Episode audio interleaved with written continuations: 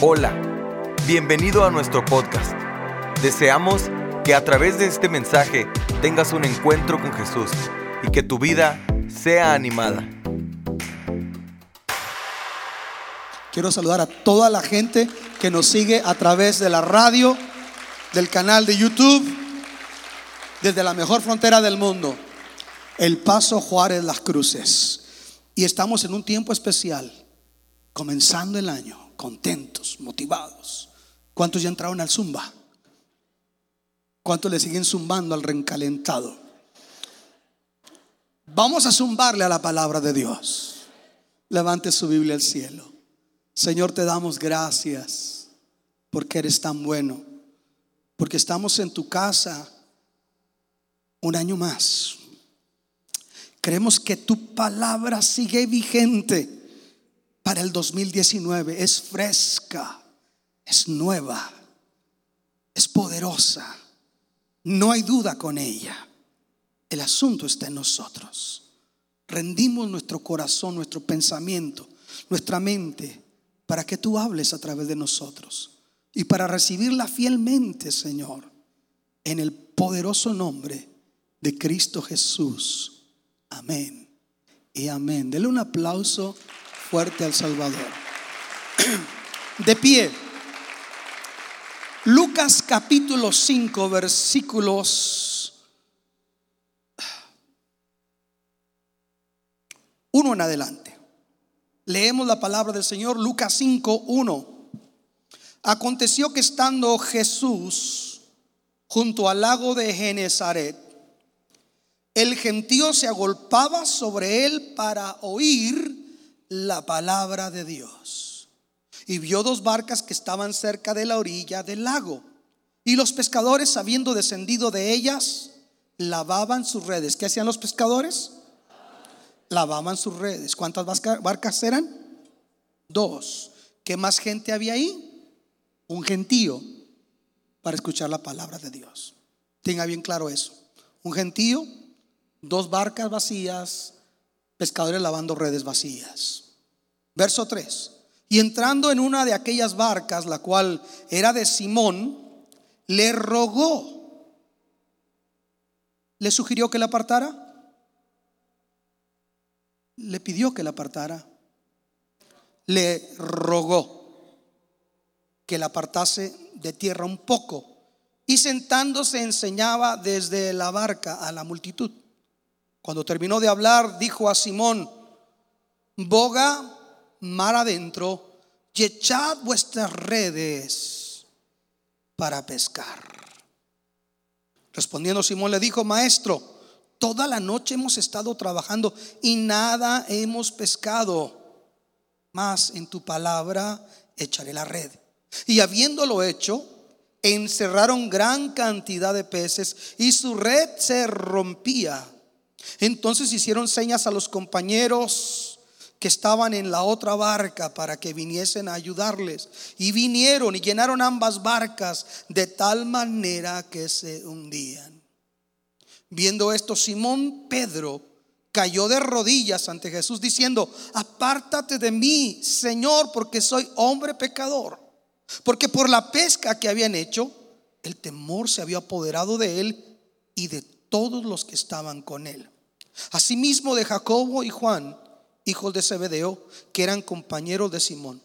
Pero Jesús dijo a Simón, no temas, desde ahora serás pescador de hombres.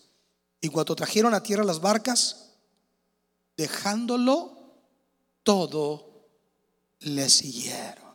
Dale un aplauso a la palabra del Señor. Ocupe su lugar, por favor.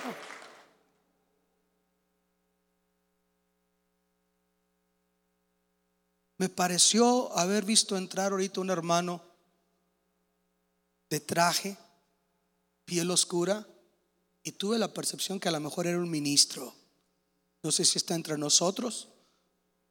Allá está. No lo veo, discúlpeme. Allá está. ¿Puede levantar su mano, hermano? Ponerse de pie. Quiero bendecirlo. Dios lo bendiga, hermano. Bienvenido. Bienvenido. ¿De qué lugar nos acompaña? Where you come from? McAllen, Texas. You got to be here. Come on. Bring your, your couple, your wife. Come on. Aquí está alguien de McAllen. Ponte de pie, eh, Javier Soto. Mírenlo. Sobrino de Johnny Canales. Véanlo bien. Sobrino de Johnny Canales. You got it. Take it away. Por favor, Javier, ahí atiéndalo a su paisano. Javier es de, de McAllen, Texas, entonces nos da gusto que esté aquí. You have to translate for him, okay? A ver cómo le haces.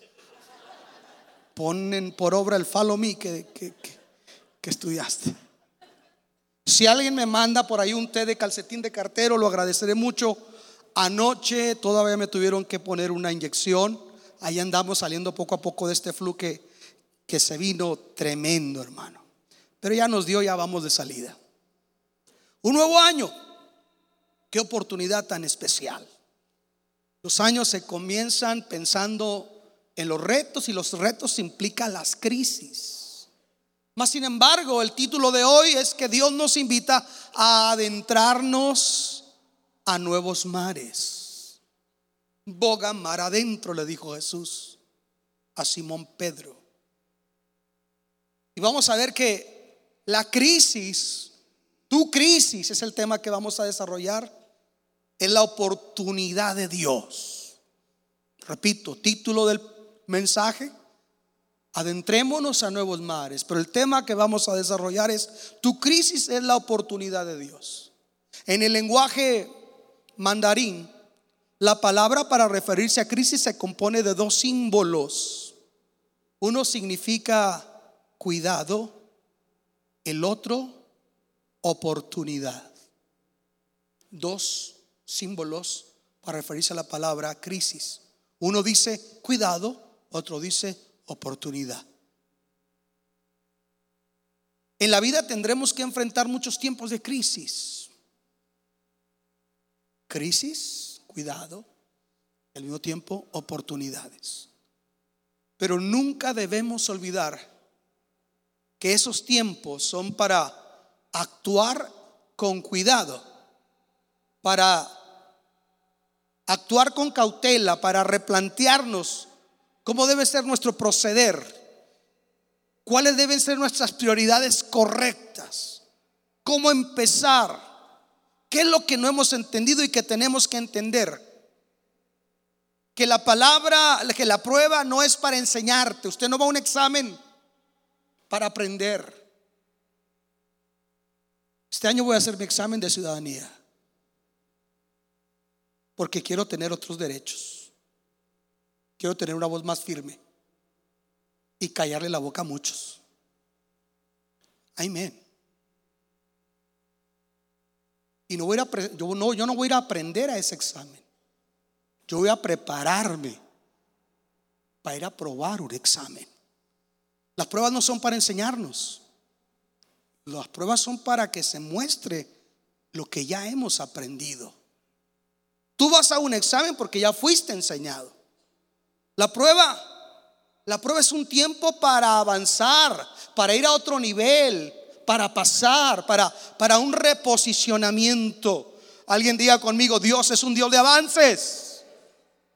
Y Dios usa las crisis para avanzar. Dios jamás va a usar una crisis solamente para probarnos, porque Él quería castigarme. No, Dios quiere enseñarme, pero quiere que yo vaya a la prueba ya listo. Dios la usa la prueba, ¿para qué? Le dijeron, Señor, Señor, Lázaro, el que tú amas, está enfermo. Ven y pon tu mano sobre él y él sanará. Jesús dijo a sus discípulos, qué bueno que ustedes no han estado ahí porque vamos a despertarlo. Esa enfermedad que me da noticia, que cuando la estaban dando a Jesús ya hasta ya era muerte. Y Jesús dijo, esto es para que el nombre de Dios sea glorificado. Vieron a un hombre ciego de nacimiento y, y la costumbre, la malicia religiosa. Señor, ¿quién pecó? él o sus padres, déjenlos en paz. No se mortifiquen con deducciones espiritualoides. Ni él ni sus papás pecaron. ¿Esto es para qué? El nombre de Dios sea glorificado. ¿Tenemos metas ahorita en este año? Sí. ¿Tenemos retos que implican lograr las metas? Sí. ¿Habrá obstáculos? ¿Habrá crisis? Sí. ¿Para qué son? Para que el nombre de Dios sea glorificado. Punto número uno. Si usted apunta, tus crisis es la oportunidad de Dios para cumplir su propósito. Quiero que veamos el escenario que nos ocupa. El escenario me enseña un gentío, una multitud que se agolpaba en el mar de Genezaret. Ahora que estuvimos en Israel, nos comimos un pescado al estilo Pedro. A mí se me hizo igual que el de aquí, pero pues dice estilo Pedro. Uno se lo come por fe. Estaba bueno, estaba, lo que pasa es que estaba muy fresco, estaba muy rico. Un pescado estilo Pedro. Ok. Estuvimos en esos lugares donde nos enseñaron cierto lugar donde se produce reverberancia y la gente puede escuchar mejor, una especie de anfiteatro natural entre el mar y las montañas que bordean el lago de Galilea o mar de Galilea o lago de Genezaret, como usted quiera llamarlo. Una multitud de gente hambrienta de escuchar al Señor Jesús. Pero al mismo tiempo hay otra escena. Hay dos barcas vacías. Y fuera de esas barcas hay pescadores con rostros cabizbajos porque están limpiando las redes. No están sacando peces de las redes, están limpiando las redes. Es decir, no hay pesca. Una multitud hambrienta de Dios y pescadores hambrientos de efectividad, de logros, de éxito, pero que tanto unos como otros en el momento no tienen lo que han venido a buscar, aquel mar. Dice, aconteció que estando Jesús en el lago de Genesaret, un gentío se agolpaba sobre él para oír la palabra de Dios. Y Jesús dice, vio dos barcas que estaban cerca de la orilla del lago y los pescadores, habiendo descendido de ellas, lavaban sus redes. Dos pescadores, perdón, dos barcas de hombres, eh, ahora que estuvimos en Capernaum, Capernaum se conoce como el pueblo de Jesús.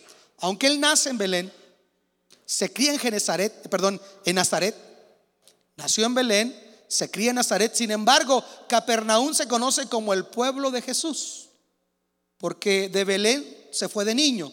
En Nazaret pasó su adolescencia y su juventud. Pero en Nazaret no creyeron en él, acuérdese. No pudo hacer milagros porque no creyeron en Nazaret. Y se fue a Capernaum y Capernaum lo adoptó. Y en Capernaum es una ciudad costera al norte del mar de Galilea. Ahí vivía Pedro. Y Pedro no era un hombre que tenía una, una, barquita nomás. Pedro era un empresario, un microempresario, empresario. Gracias, hermano. Pedro tenía algo así como el sindicato único de pescadores del mar de Galilea y conexos. Porque él tenía otras flotillas.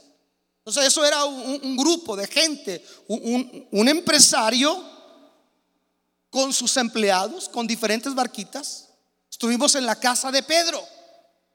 Escuche, entonces, cuando usted tiene gente trabajando bajo usted, usted sabe la presión que se siente que las cosas no estén marchando bien financieramente, contratos, trabajos, pagos a tiempo, etcétera. La Biblia dice que Pedro tenía esposa. Si no Jesús no hubiera sanado a su suegra. Dice la Biblia que Jesús fue a la casa de Pedro una vez y la suegra estaba ardiendo en temperatura. Eh, Pedro tenía una casa grande. Jesús se quedaba con Pedro. Capernaum fue el pueblo que recibió a Jesús. fuera de, contexto bíblico a manera de, de chascarrillo el primero del año. ¿Saben por qué Jesús, Pedro le negó? Porque sanó a su suegra.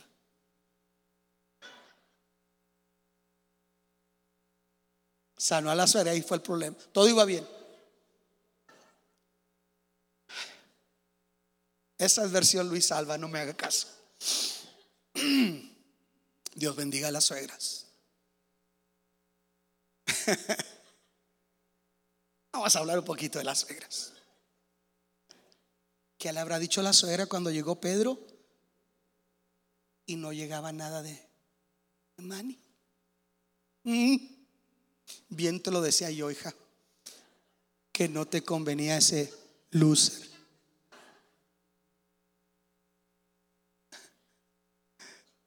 Le habías hecho caso a don Cleotildo, era mejor partido. No solamente eran viles, recibos que Pedro sabía que se tenían que pagar. No solamente era confrontar el rostro de su esposa que no iba a ver eh, eh, lo suficiente, no solamente era oír las, te lo digo a ti hija, escúchalo a tú Pedro de la suegra, no solamente iba a hacer eso, también los reclamos de sus empleados. ¿Qué iban a hacer ellos? Pues era un tiempo de crisis. Era un tiempo de crisis. En eso aparece el Señor y empieza a hacer algo, nos empieza a mostrar principios del reino, donde Él hace una cosa y al mismo tiempo hace otra. Dios está consciente de dos necesidades. La necesidad de Pedro y sus pescadores y sus familias y la necesidad espiritual de una multitud que ha venido a escuchar al Señor. Él está consciente de lo que necesita el mundo y de lo que necesita Cántico Nuevo. Señor, Cántico Nuevo necesita terminar un santuario allá. Cántico Nuevo necesita que metamos otro tipo de electricidad para poder abastecer allá y no se nos boten los breakers. Cántico Nuevo necesita muchas otras cosas en el aspecto estructural. Como líderes necesitamos muchas cosas. Eh, tantas cosas que necesitamos, los niños, etcétera. Esas cámaras tienen, esas cámaras están ungidas, creo que tienen, creo que tienen más de 10 años, van para 10 años. ahí están. No hemos cambiado los cables esos. Tenemos que irnos ya a otro tipo de, situaciones. Eh, tantas cosas. Que a veces la gente nomás viene y critica, pero no sabe cómo se sostiene esto. A su nombre. Qué bueno. ¿Qué necesitamos nosotros? Mi necesidad. Mi necesidad de salud, mi necesidad, su necesidad de salud, mi necesidad física, su necesidad emocional, su necesidad que Dios atienda un problema en la familia, que Dios sobre tu trabajo, mi necesidad y luego la de Dios. Al mismo tiempo el paso está perdido la gente celebró Navidad, pero sigue sin Cristo. La gente se sigue dando buenos deseos, pero en su corazón no ha sido redimido. Hay una multitud, un gentío, que necesita a Jesús. Y allí es donde el Señor aparece y, me, interesa el orden de prioridades de Dios para atender las necesidades. El otro día estaba en un restaurante y llegué a agarrar un café así nada más y me dijo un señor, lo, supe que era soldado. Me dijo, hay línea. Oh, I'm sorry. I'm sorry, ya me llené mi café. Next time. Señor, hay orden de prioridades para atenderle. Y cómo nos molesta que alguien se nos meta, ¿verdad? Porque él tiene toda la razón. Yo no lo miré, o sea, no creo que fui mal criado. Yo llegué corriendo y me. Sorry. Se molesta uno. ¿Sí o no? Se molesta porque se le mete un carro en el puente. Ahorita se agarran hasta combats. Y se, dice. Y ya avanza. Y luego decía un, logo ahí: Cántico nuevo. Y, el otro carro decía: No les digo. Porque, porque se sienten los otros patrones. Nomás nosotros somos pecadores, los otros no. Se enoja uno cuando no se atiende su prioridad en el momento y como usted quiere. Pero el Señor tiene una manera sabia, soberana, propositiva, bien intencional de hacer las cosas. Llega y mira la necesidad. Y Jesús nos enseña algo, que debemos estar dispuestos a servir a Dios aún en los momentos más críticos. Servir a Dios cuando las cosas no van bien, cuando hay días de malos ingresos, cuando no hay días de arrumacos y de armonía en la pareja. Alguien diga aleluya. Cuando no todo mal, porque uno ha venido, es que tengo crisis, pues véngase cabezón, venga a la iglesia. Porque no ha venido porque estoy en tribulación, vente a la iglesia. Porque no ha venido porque estoy batallando económicamente, vente a la iglesia. Si no tienes right, llama, te recogemos, pero vente a la iglesia. Tiene que servir a Dios no porque lo siente, no porque el ambiente es motivador. Tiene que servir a Dios aunque su líder haya hecho algo que a usted le incomodó, pero tienes que servir a Dios porque tenemos que sobrellevarnos y soportarnos los unos a los otros en el amor del Señor y así cumplamos toda la ley de Cristo. Debemos servir a Dios en días que no son atractivos, donde no hay alientos. Pensamos que a veces nosotros, que Dios es insensible a nuestras necesidades. Pedro, sin pesca alguna, un rostro cabizbajo y conociendo el temperamento de Pedro colérico, molesto.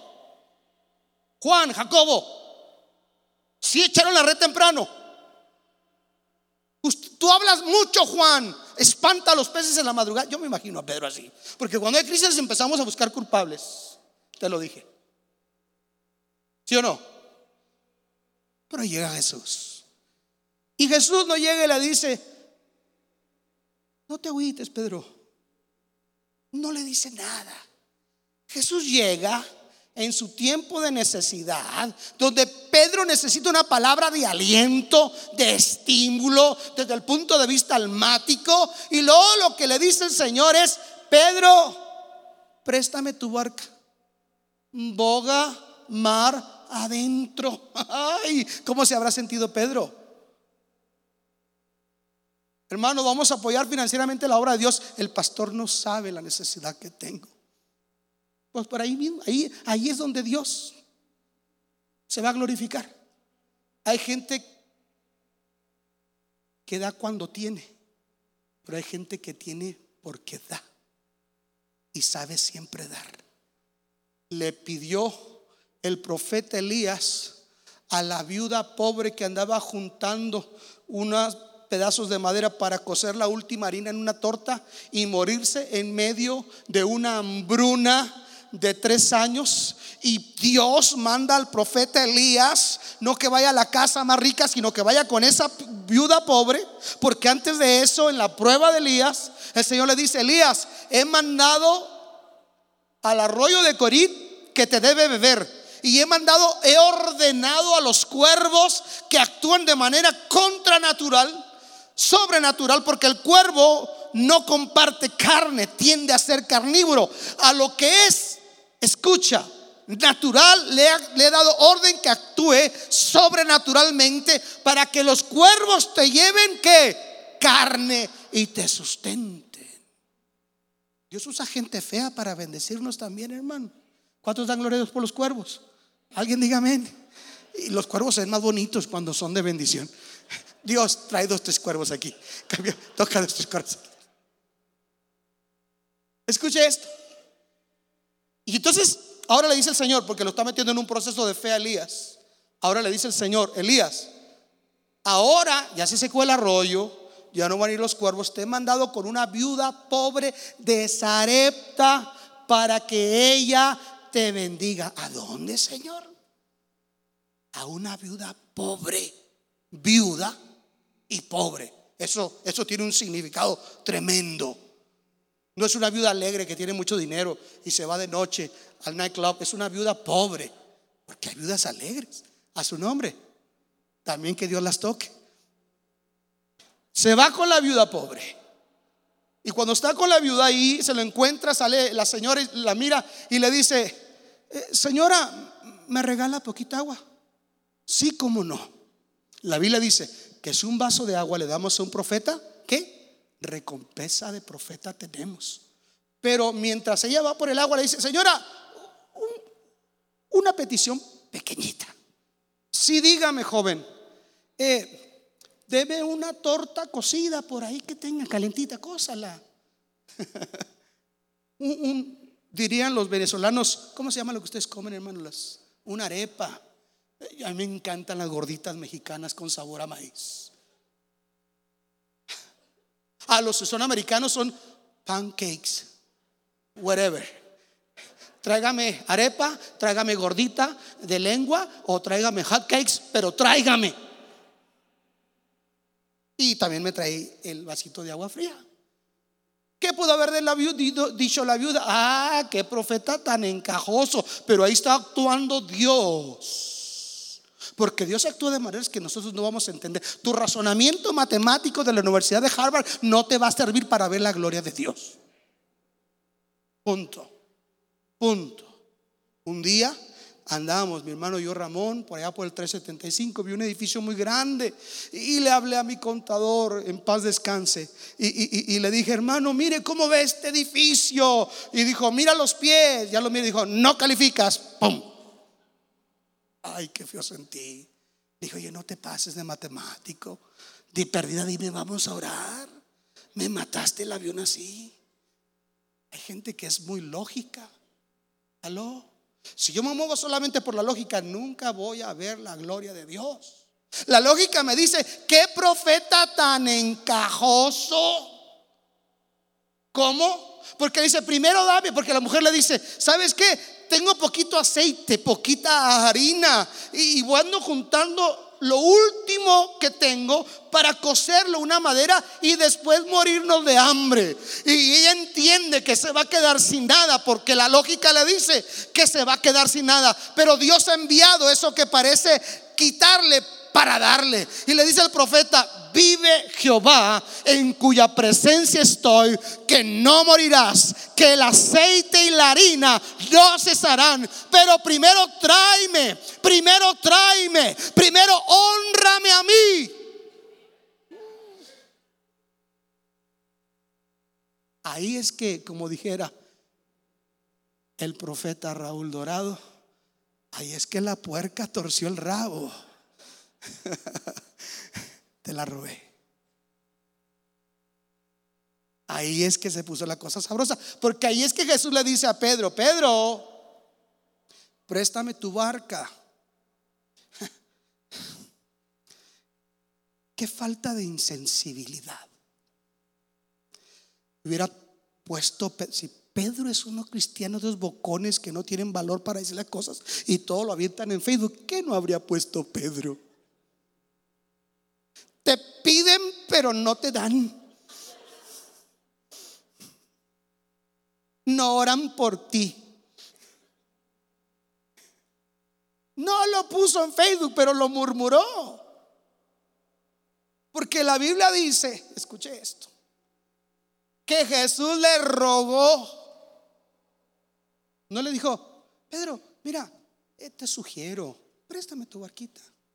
Eh, Pedro, ¿qué te parece? Así como tiene uno que decir ahora a la gente, hermano, ¿qué le parece? Ándale, a la niña, ándale, ándale, ándale, hombres, vengan a la comida de hombres, al desayuno, ándale, venga, le vamos a traer, ¿a quién le traemos? A Antonio Aguilar, a Paquita del barrio, ¿a quién le traeremos? Vengan, así, no, les tenemos que rogar a la gente.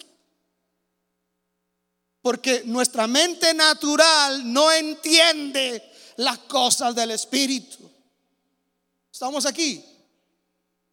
¿Y quiénes somos nosotros para que el Señor nos tenga que rogar, hermanos? Mm. ¿Quiénes somos nosotros? Pues somos algo que Él ama tanto, pero somos duros de servicio y tardos de entendimiento. Jesús por haberle dicho, ¿sabes qué? Ahí te quedas y se va y agarra otro pescador.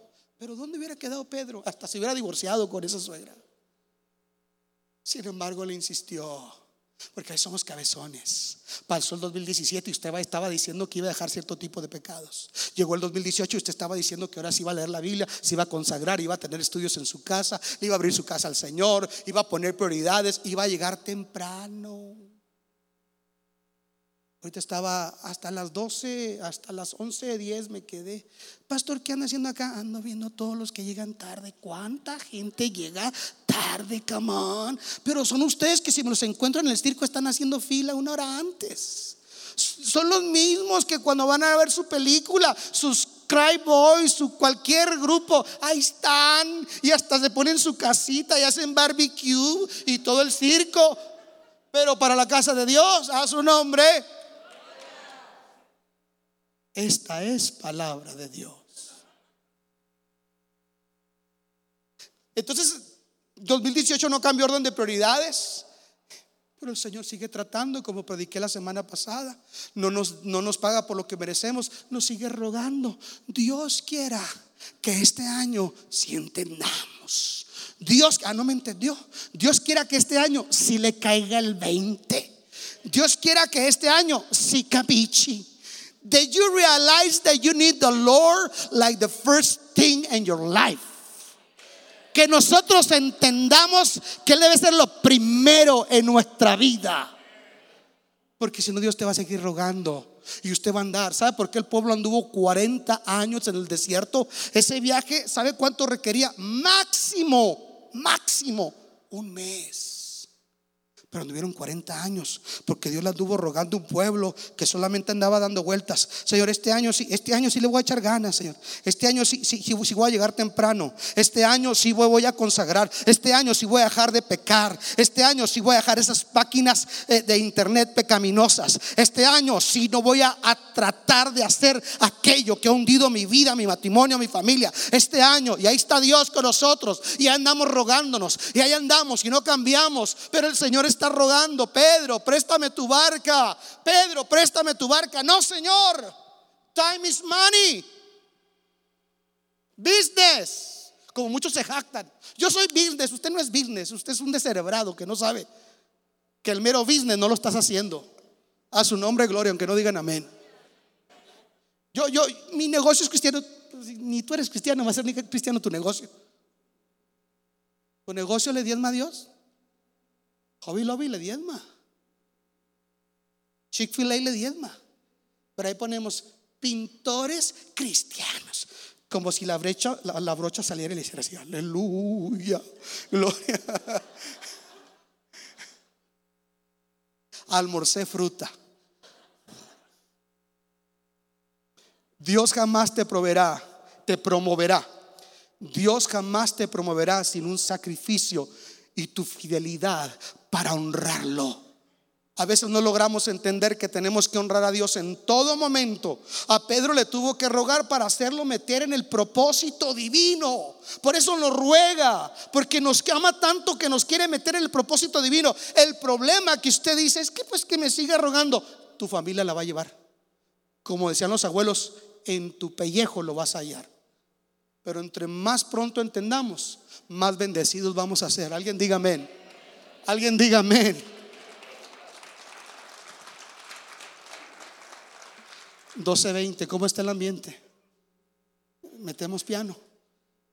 Que suba Rocío con esa voz angelical. O, que le, seguimos. Me cuentan un poquito más. Ok, ya les va. ¿Por qué Jesús está haciendo eso? Él está enseñando un principio de abundancia y liberación al estilo del reino de Dios. Dios le está enseñando a Pedro que él sí va a atender su necesidad, pero va a ser a la manera de Dios y no a su manera de Pedro. En otras palabras le está diciendo, paciencia Pedro, si no hago lo primero, si no hacemos lo mío, si no te involucras en lo mío, no podremos hacer lo tuyo. Para que venga lo tuyo, tienes que meter en el, en el terreno de honra y abrazar primeramente lo mío. Hace muchos años atrás yo estaba predicando un retiro a jóvenes en Clubcraft, Nuevo México, recién convertido casi. Y venían jóvenes y testificaban. Y que, unos llevaban hasta, hasta droga y Dios los había tocado, habían tirado la droga en el campamento. Otros, una joven decía, yo venía aquí y, yo pensaba abortar, pero eh, he entendido que Dios es mi salvador y yo no puedo, soy mi criatura. Y escuchaba testimonios así. Y en una de esas, como a veces nos ponemos nosotros locos, le dije, Señor, sí, qué bonito. ¿Y los míos cuándo? ¿Cuándo vas a salvar los míos? ¿Mi familia? Y el Señor me dijo, tú encárgate de los míos y yo me encargo de los tuyos. Tú encárgate de los míos y yo me encargo de los tuyos. Principio de reino. ¿Quieren código de reino? Este es un código de reino. Si no atendemos primero lo de Dios, Dios no podrá hacer nada. No podemos pretender, escuche, que Dios bendiga lo que nosotros hacemos cuando nosotros somos insensibles a lo de Dios.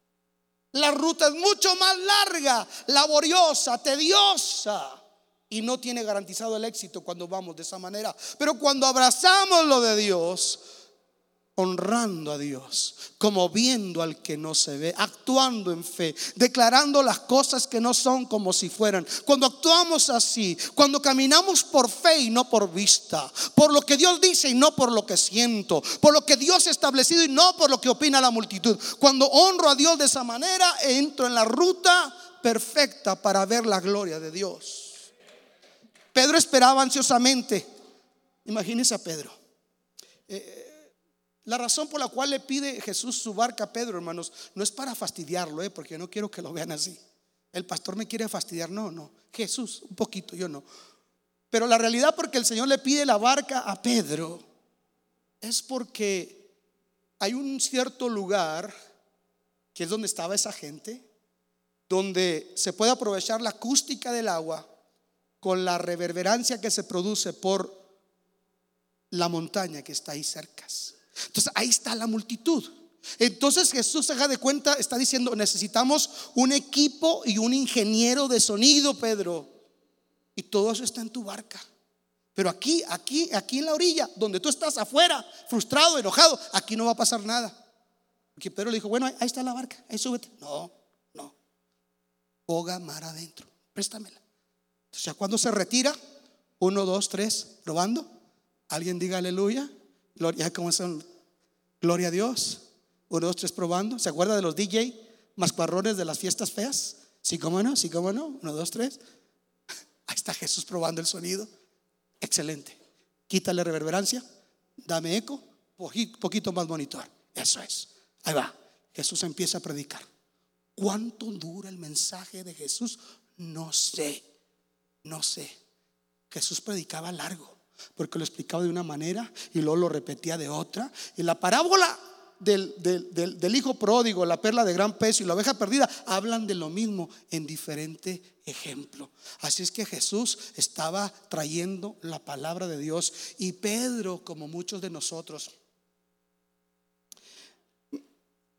vieja, van a quitar la comida fresca del FURS. Ya, va a comenzar el partido de los Cry Boys.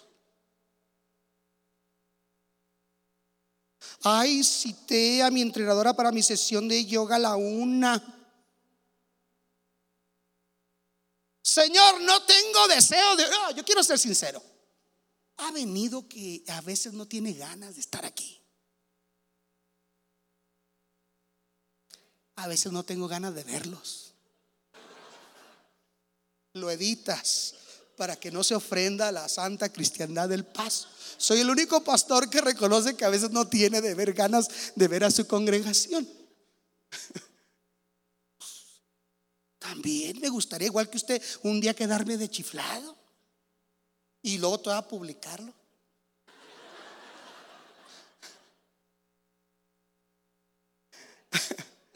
A veces he predicado sin sentirlo. He aprendido que tengo que obedecer porque tengo que obedecer. No siempre me subo aquí vibrando del poder del Espíritu Santo. No, no, no, no. A veces no siento, a veces no quiero. Yo sé, yo le entiendo que a veces soy tedioso para usted. Yo sé que a veces algunos de ustedes me miran con ojos de pistola. Yo sé. A Luz María le dice a su esposo, esta hermana atormenta a su esposo.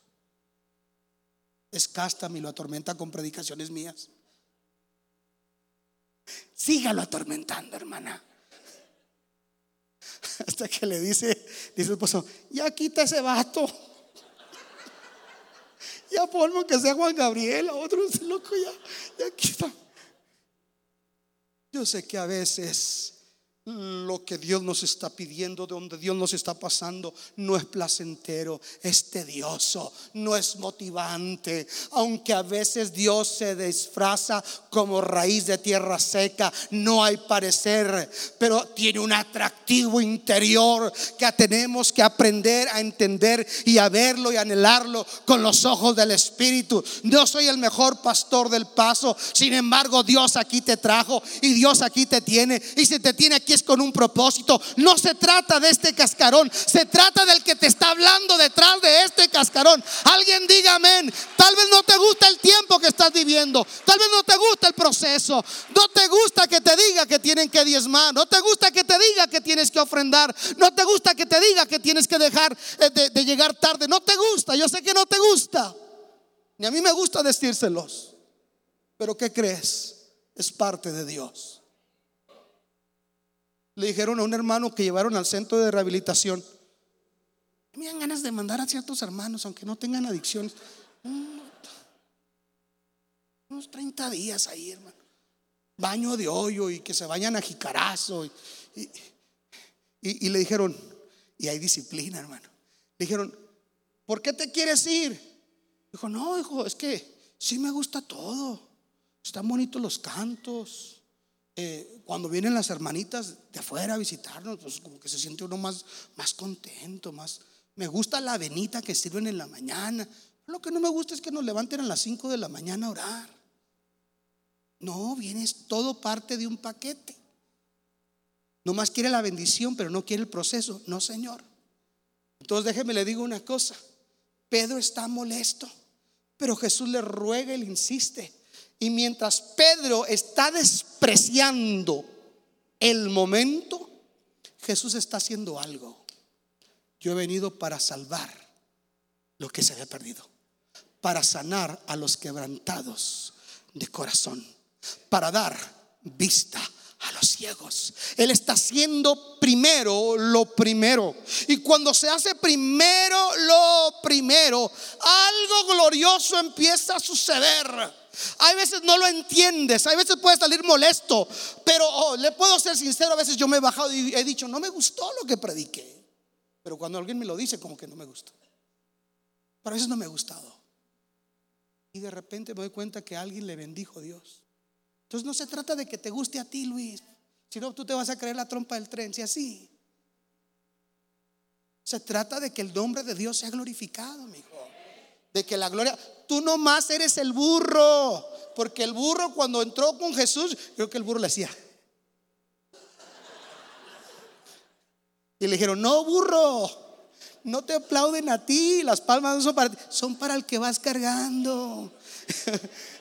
Dígale que está a tu lado, las palmas son para el que te está cargando, burro. Pero terminemos esto. Alguien dijo gloria a Dios. Terminemos esto. Gloria a Dios. Venga para acá, siéntese aquí enfrente. Déjeme le digo algo. No le gusta el proceso a Pedro, como a nosotros no nos gusta. Como a mí no me gustaba cuando el pastor me decía, Luis, te invito a un avivamiento. Y, y él me pastoreaba, el que me alcanzó para Cristo, me pastoreaba en Juárez, allá vivía yo y me traía al paso avivamientos. Y, y, me encantaba porque la iglesia estaba en la Fort Boulevard y la copia se llamaba The Door. Y, y el pastor saliendo de ahí me llevaba a comer hamburguesas. No, yo era, yo era el, el, corderito pequeño, todos me trataban, miren mi ovejita nueva, ¿no? Todos lo abrazaban a uno, muy chido, como dicen los muchachos.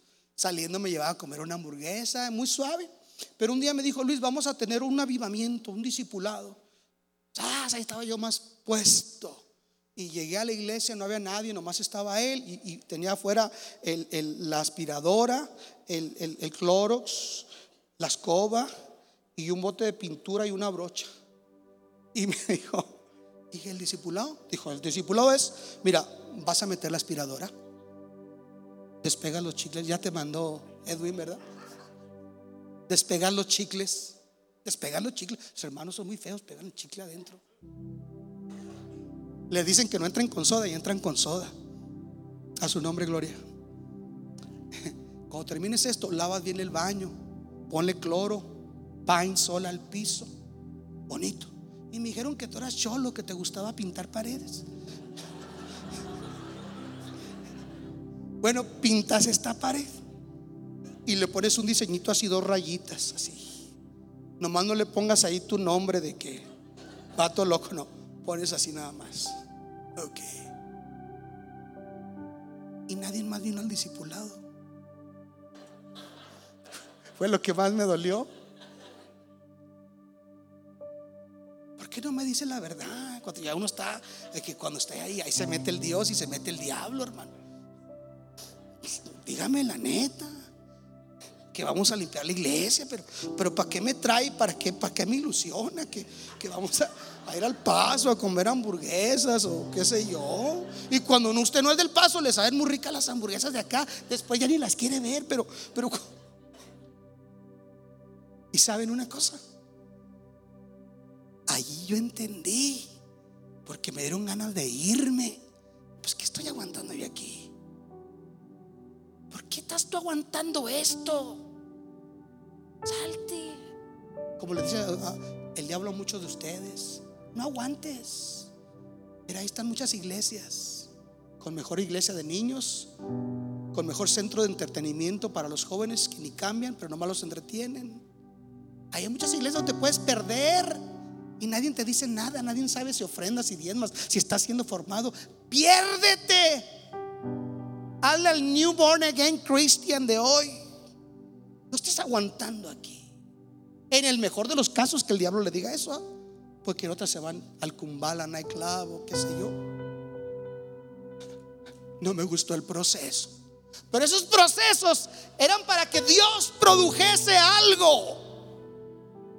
Usted me ve aquí, yo sé lo que es estar ahí abajo, y sé lo que es limpiar baños, y sé lo que es meter aspiradora, y sé lo que es apoyar a mi pastor, y sé que también a veces no me gusta, pero me tengo que someter. Por eso sabe por qué yo soy honrado. No sé si vino mi pastor, pero mi pastor aquí está. Póngase de pie. Mientras yo tenga vida, yo voy a honrar a este hombre de Dios. Mi pastor, póngase de pie. Allá está. Honrado de tener aquí este hombre de Dios.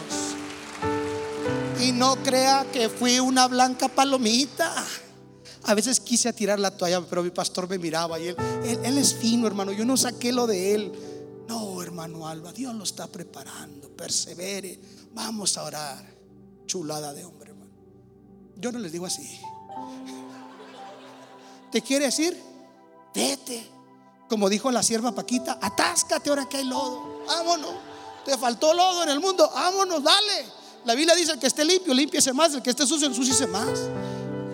Pero si vaya, si vaya con cualquier otro pastor, dígale lo que hizo aquí. No llegué Diga la verdad. Así soy yo.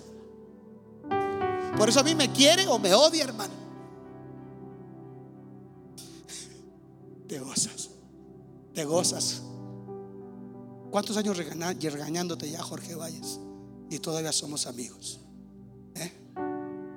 O tú eres masoquista. O Dios te plantó aquí o nos queremos mucho, no sé qué. Dios bendiga Jorge Valles. Cuando pienso en que esa palabra que dice, te fue dado un aguijón para que te abofetee, aquí está. Uno de muchos. Mientras no me guste el proceso, Dios está haciendo algo. Primero, no puede ocurrir nada en la orilla. Tienes que ir mar adentro. Señor, ¿tú qué me vas a decir? Tú eres carpintero, yo soy el de experiencia, el pescador, el de lógica de mar soy yo, no tú. Ay, si tú supieras quién es el que te está hablando. Boga mar adentro. Otros pescaron, te ganaron la pesca. Pero yo quiero darte una pesca en medio de mares estériles, de años con redes vacías, de números rojos en tu cuenta. Yo estoy detrás de ese proceso de quebrantamiento. Yo estoy ahí. Señor, está bien, porque tú lo dices. Me encanta la gente que me dice, pues, pues si usted dice, pero lo hace. Que aquel que dice, sí hermanito, sí, como usted diga, y ya no los vuelvo a ver usted por... Por eso prefiero que sean así. Pedro era de eso, era refunfuñón. Pues sí, sí, está, loco. El caso es que lo hizo. Benditos sean los obedientes. Bendito sea la gente sencilla, humilde, que se sabe someter. Avienta la red. Lógica de Pedro. Si no hubo nada en la madrugada, va a haber peces en el día. No tiene lógica. Se pesca de noche. Lo que Pedro no sabía es que Jesús le había pedido su barca. Porque mientras Jesús predicaba y la fe viene por el oír y el oír viene por la palabra. Y por la palabra de Dios fueron creadas todas las cosas. Aquel que le dijo, sepárense las aguas de arriba de las aguas de abajo y produzcan las aguas de abajo toda clase de seres vivos, estaba frente a él. Y mientras la palabra producía vida para salvación, al mismo tiempo que estaba usando la barca, estaba produciendo vida en ese mar. Dios está produciendo un milagro en medio de tu escasez, en medio de tu crisis, si es que tú le estás prestando tu vida, tu barca, tu casa, tu dinero, tus finanzas al Señor. Mientras es un tiempo inatractivo, algo está ocurriendo en el mundo espiritual. Oh precioso Jesús, yo creo en el nombre de Jesús yo profetizo en el nombre de Jesús sobre gente que ha sido fiel al Señor y has tenido barcas y redes vacías, pero has sido fiel a Dios. Yo profetizo sobre tu vida. Viene tiempo de visitación. Dios te lleva mar adentro a la profundidad y no a la orilla, porque adentro implica conocer a Dios más profundamente. Yo te profetizo, viene bendición espiritual, financiera y de salud y de bendición sobre tu vida. Yo te lo profetizo en el nombre de Jesús. Préstame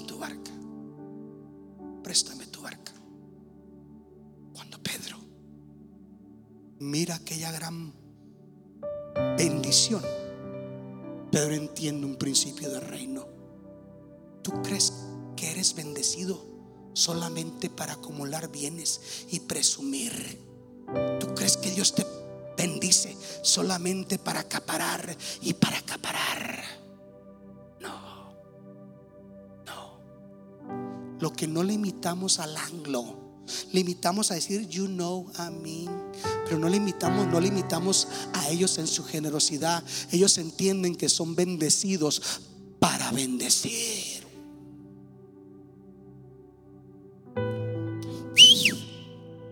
Hay muchos peces.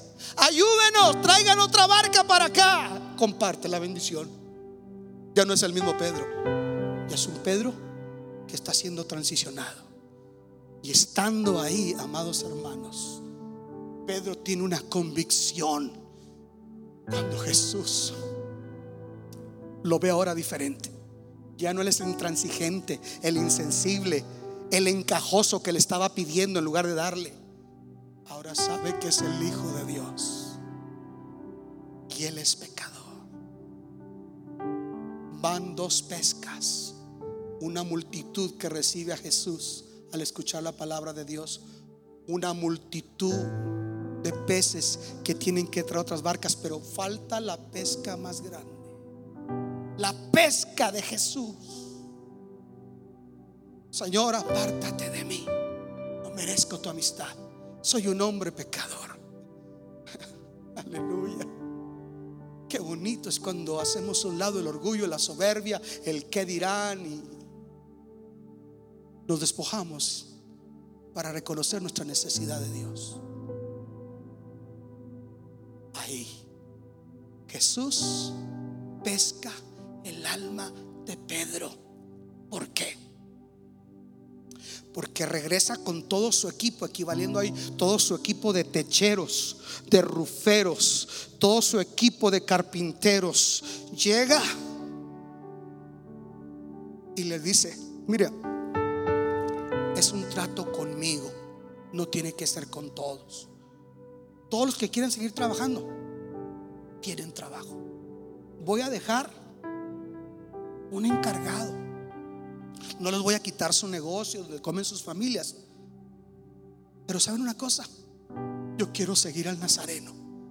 Porque si Él ya me mostró su gloria en lo natural de mi trabajo, a lo que Él me está llamando es más sublime y más glorioso, de tal manera que cuando Jesús habla de recompensas, porque más adelante Pedro le dice, Señor, nosotros hemos dejado todo por seguirte. Jesús le dice, no ha habido nadie que no haya dejado padre, madre, hijos, hacienda por causa de mí, que no vaya a recibir cien veces más en este mundo y en la vida eterna. Le dice a los discípulos, vas a recibir la vida eterna, pero tú, Pedro, que me has honrado, se sentarán conmigo en doce tronos para juzgar a las doce tribus de Israel. Dios honra. Dios honra. Dios honra. Dios honra a los que le honran. Llegándolo todo, dejándolo todo. Pedro le siguió. Pero no solamente fue Pedro fue Juan, fue Andrés, fue Santiago y fueron otros que le siguieron al Señor y nunca les faltó nada. Tu problema, mi problema, no es la crisis. Tu problema y mi problema es nuestro orden de prioridades para honrar a Dios. Preferimos andar sobreviviendo en la orilla con redes vacías que meternos a la profundidad donde Dios nos llama a ir a unos nuevos mares, a bogar más adentro, a ir más adentro. Porque es ahí donde está la bendición. El que tiene oídos para oír, oiga. Y si recibe esta palabra, denle un aplauso al Señor y póngase de pie.